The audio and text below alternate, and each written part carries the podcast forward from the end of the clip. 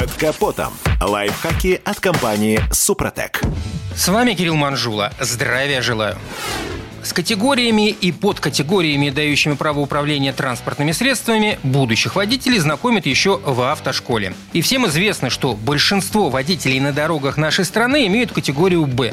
Но при этом немногие из нас знают, что помимо легкового автомобиля они могут управлять еще и другими транспортными средствами.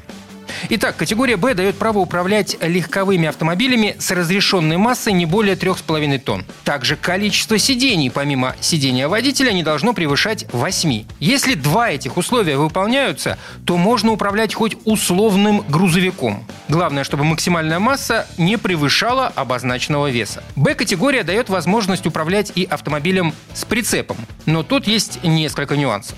Если разрешенная максимальная масса прицепа не превышает 750 килограммов, то милости просим, Тут все просто. А вот если превышает эти цифры, то надо смотреть на разрешенную массу автомобиля. При условии, что общий вес такого состава не превышает 3,5 тонн, то водитель с категории «Б» также имеет право садиться за руль. В настоящее время категория «Б» имеет еще одну подкатегорию – это «Б1». Она дает право управлять трициклами и квадроциклами. Но до 2014 года такой подкатегории не было. Была лишь категория «Б». Вот те водители, которые имеют водительское удостоверение старого образца, имеют право управлять трициклами и квадроциклами, несмотря на то, что под категорией B1 у них нет вообще. Также водитель, имея категорию B, имеет право управлять мопедами, скутерами, объем двигателя которых не превышает 50 кубиков. Это транспортные средства, относящиеся к категории М.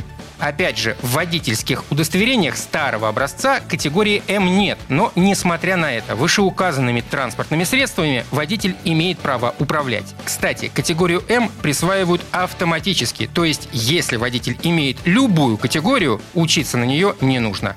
И, конечно, какая бы категория ни была проставлена в ваших правах, на чем бы вы не передвигались, не забывайте обрабатывать технику по технологии компании «Супротек». Составами можно обрабатывать как ДВС автомобиля, автомобилей, так и двигателей мототехники. На этом пока все. С вами был Кирилл Манжула. Слушайте рубрику «Под капотом» и программу «Мой автомобиль» в подкастах на нашем сайте и в мобильном приложении «Радио КП», а в эфире с понедельника по четверг в 7 утра. И помните, мы не истина в последней инстанции, но направление указываем верное. Под капотом. Лайфхаки от компании «Супротек».